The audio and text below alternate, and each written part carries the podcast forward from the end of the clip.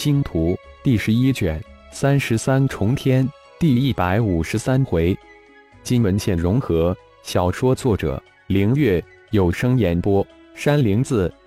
少族长有三头成年刺龙正向我们队伍驻扎的而来，归人部落的伺候紧急传回信息。哦，消息准确。那位坐在首位身高只有一米左右的矮人青年顿时就跳了起来。急问道：“离我们队伍驻扎之地不过十几里地，以刺龙的速度，很快就会到达。那大块头的顶人部落队伍现在到那儿了。”一边的龟人祭祀问了一句，心里却想着：不知现在还剩多少人了。那群刺龙得感谢自己送给他们一顿大餐。那边的刺后没有任何信息传回来。应该被刺龙群给消灭了吧？另一个似乎是大队长的中年龟人回了一句：“那群刺龙可是自己几个队长亲自引过去的，那可是一百多头六级刺龙，只怕已经将那三四百人吃了一个精光。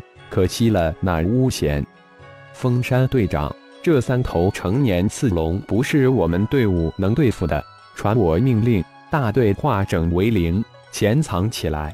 这一次，三头成年刺龙就引到树人队伍那边吧。我们不厚此薄彼。风后脸色平静地吩咐道：“这几个队伍都是自己的潜在敌人，不如乘此机会都消灭掉，否则正面对上都是硬石头、刺头呀。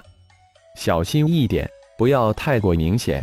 毕竟树人队伍不是顶人队伍那么好对付的。”一边的风口祭祀也吩咐了一句：“祭祀大人，这个我明白。”风山队长站了起来，恭敬地回答道：“这个祭祀与大祭祀已经是的祭中级的风口祭祀，在部落可是二人之下、万人之上的主。”命令下达，二千多人的归人队伍顿时分散开来，矮小的身影不一会儿都消散在密林山石之中。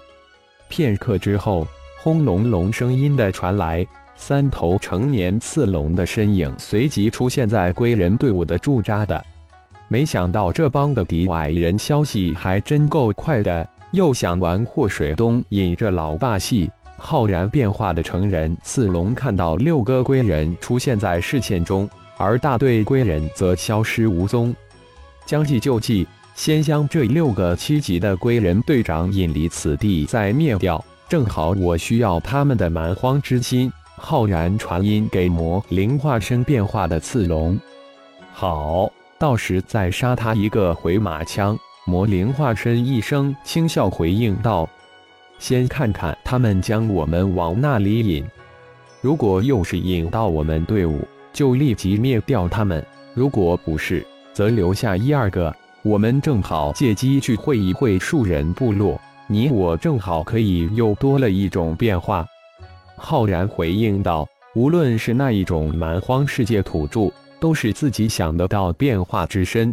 蛮荒恶人、蛮荒顶人都已经收入囊中。”风山带着五位大队长，向着三头成年刺龙迎了上去。虽然根本无法伤到三头成年刺龙一根刺。但以自己六人的先天土遁神通，只要不硬拼，强大凶悍的成年刺龙也拿自己六人没办法。现在只要成功激怒这三头刺龙就行了。然后，三头体长二三十米的成年刺龙对上六个身高只有一米左右的龟人，如同三头大象对上六只小兔子一般，巨大的拳头无处落下。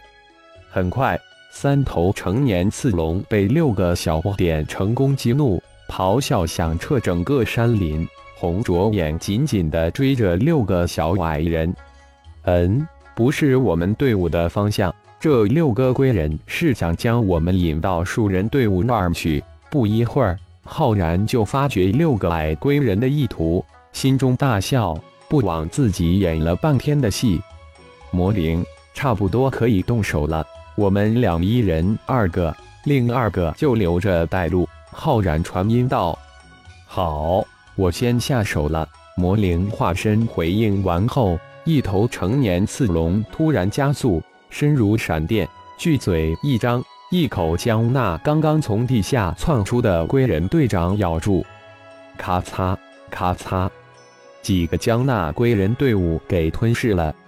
风石。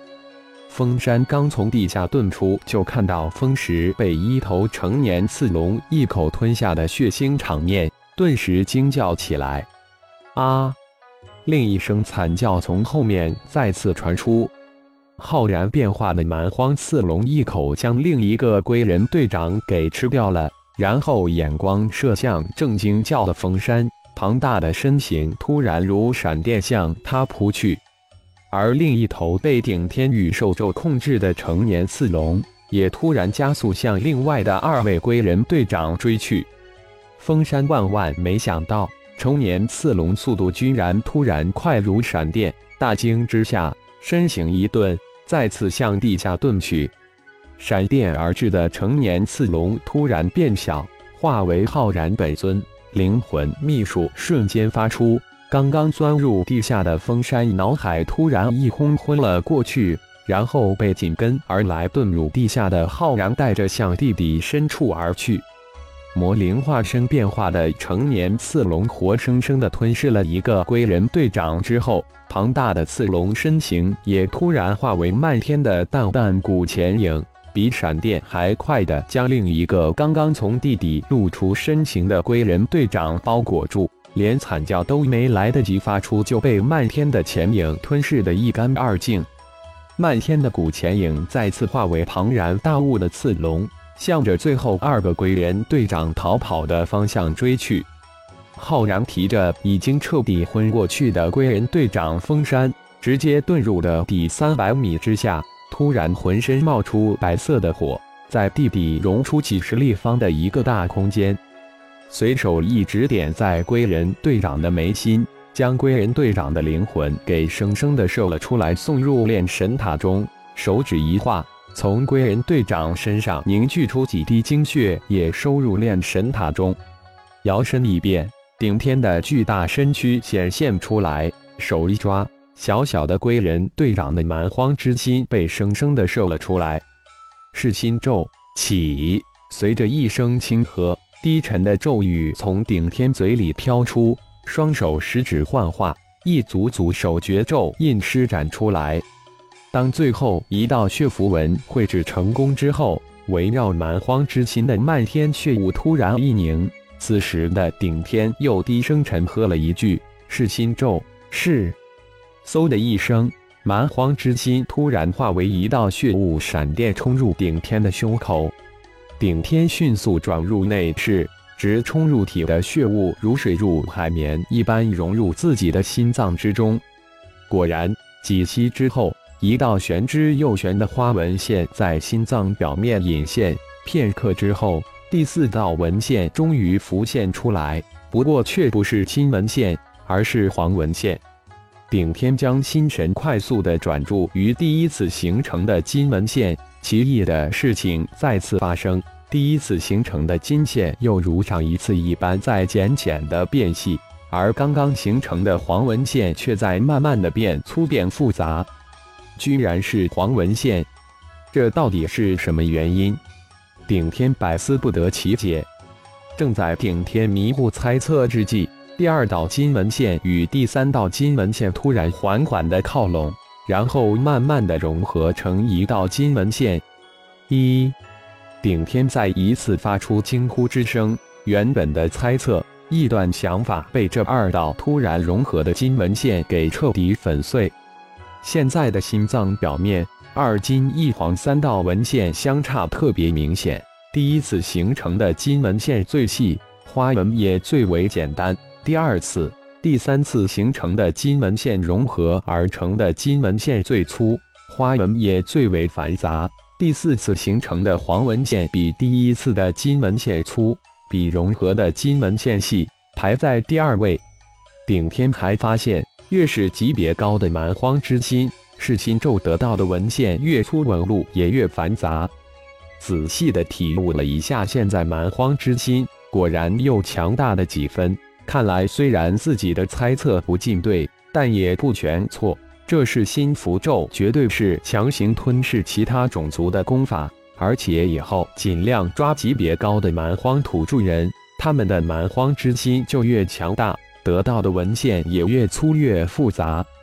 没想到吞噬融合归人战士的蛮荒之心得到的居然是黄文献。难道蛮荒世界的功法也分为五行？顶天隐隐有种彻悟，体悟一番之后，顶天再次变回本尊浩然，将归人队长的灵魂精血炼化，成就了自己的归人变化神通。同时，将这位名为风山的大队长的记忆查看了一遍，喃喃自语道：“果然是远古祭坛，真是期待呀！”没想到这个归人部落也有一位巫贤，而且从这位封山大队长记忆之中获取了不少对浩然了解这个蛮荒世界有益的消息，事情也变得越来越有趣了。感谢朋友们的收听，更多精彩情节，请听下回分解。